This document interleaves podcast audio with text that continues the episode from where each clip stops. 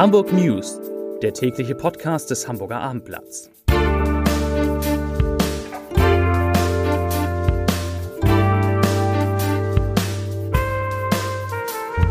Moin, mein Name ist Lars Heider und heute geht es um die Insolvenz eines sehr bekannten Unternehmens. Weitere Themen. Der Hamburger Segler Boris Herrmann erhält einen neuen Titel. Die CDU Hamburg widerspricht ihrem Bundesvorsitzenden Friedrich Merz und Photovoltaikeinlagen sollen endlich schneller genehmigt werden. Dazu gleich mehr. Zunächst aber wie immer natürlich die Top 3, die drei meistgelesenen Themen und Texte auf abendblatt.de. Auf Platz 3 Bahn saniert Strecke Hamburg. Berlin eine lange Sperrung droht. Auf Platz 2 so groß sind die sozialen Unterschiede an Gymnasien. Und auf Platz 1 Traum geplatzt.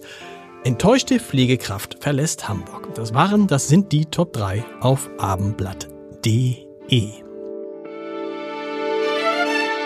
Der Name des Ehrenschleusenwärters oder der Ehrenschleusenwärterin wird tatsächlich erst am Tag seiner oder ihrer Ernennung bekannt gegeben. So erfährt das Komitee um Gerd Spiekermann, das jedes Jahr eine Hamburger Persönlichkeit für diesen Titel aussucht, aus erster Hand und ziemlich ungeschminkt von den Gästen der Preisverleihung, wie die Wahl denn ankommt. Heute Vormittag waren die Reaktionen eindeutig, sie reichten von der hat es wirklich verdient über damit habe ich gerechnet bis das überrascht mich nicht. Denn der diesjährige Ehrenschleusenwetter heißt Boris Herrmann, der spätestens seit seiner Teilnahme an der Einhandregatta Wonde Globe Deutschlands bekanntester Hochseesegler ist und der im Moment aus dem Feiern gar nicht herauskommt. Erst am Mittwoch vergangener Woche hatte er zusammen mit Freunden und Partnern den ersten Geburtstag seines aktuellen Schiffs, der Malizia Sea Explorer, begangen. Jetzt waren etliche Freunde und seine Frau Birte mit ins Alex an den Jungfernstieg gekommen, wo die Ehrenschleusenwärter Auszeichnung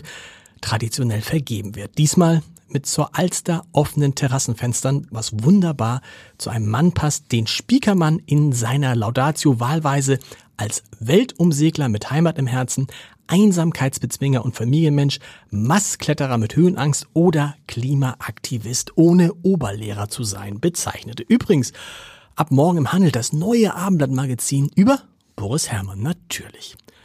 Einen Paukenschlag hat es bei Höhle der Löwen Investoren gegeben. Das Online-Handelshaus Social Chain, an dem auch der Hamburger Unternehmer Ralf Dümmel beteiligt ist, den wir natürlich gut aus der Höhle der Löwen kennen, meldet Insolvenz an. Das hat das börsennotierte Unternehmen heute in einer sogenannten Ad-Hoc-Mitteilung bekannt gegeben. Der Vorstand sei, so heißt es, nach eingehender Prüfung zu dem Ergebnis gekommen, dass für die Gesellschaft keine positive Fortbestehens Fortbestehensprognose, was für ein Wort, mehr besteht, hieß es.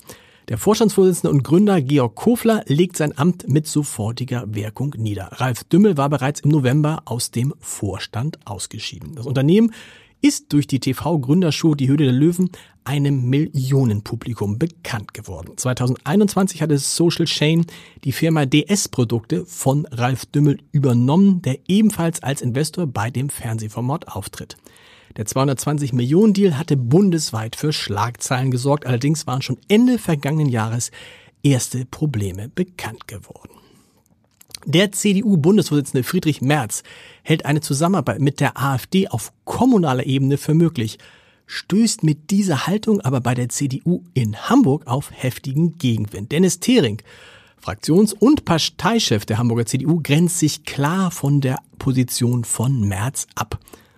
Der hatte eine Zusammenarbeit mit der AfD auf Bundes- und Länderebene ausgeschlossen, hält sie aber auf kommunaler Ebene für möglich, wie er am Sonntag im ZDF Sommerinterview sagte. Nach erheblicher Kritik ist Merz zwar inzwischen zurückgerudert, aber das reicht den Hamburgern nicht. Die kommunale Ebene in Hamburg, das wären die Bezirke und Dennis Thering, der Parteivorsitzende, sagt, ich zitiere, für uns als Hamburger CDU ist ganz klar, sowohl in der Bürgerschaft als auch in den sieben Bezirksversammlungen wird es keine Zusammenarbeit in irgendeiner Art und Weise mit der AfD geben. Zitat Ende.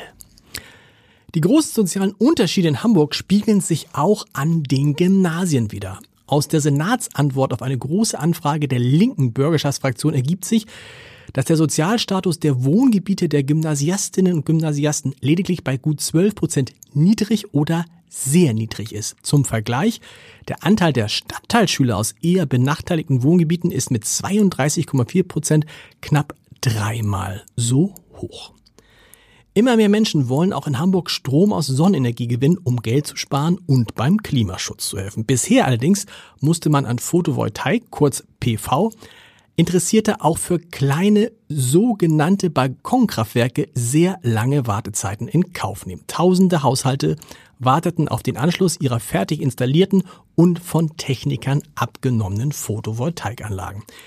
Die städtische Gesellschaft Stromnetz Hamburg kam angesichts des großen Interesses mit den Genehmigungen schlicht nicht hinterher. Darüber haben wir schon berichtet und nach dem Abendblattartikel zum Thema setzte das Unternehmen jetzt zusätzliches Personal ein, arbeitete den Antragsstau ab und hat nun auch die Online-Anmeldung deutlich vereinfacht. Wie man da rankommt und wie das geht, lesen Sie unter www.abendblatt.de oder gleich unter www.stromnetz-hamburg.de.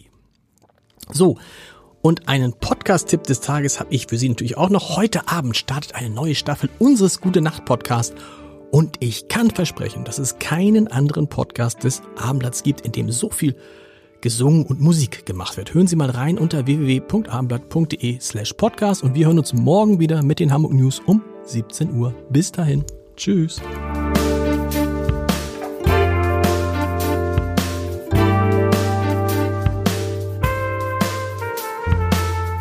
Weitere Podcasts vom Hamburger Abendblatt finden Sie auf abendblatt.de slash podcast.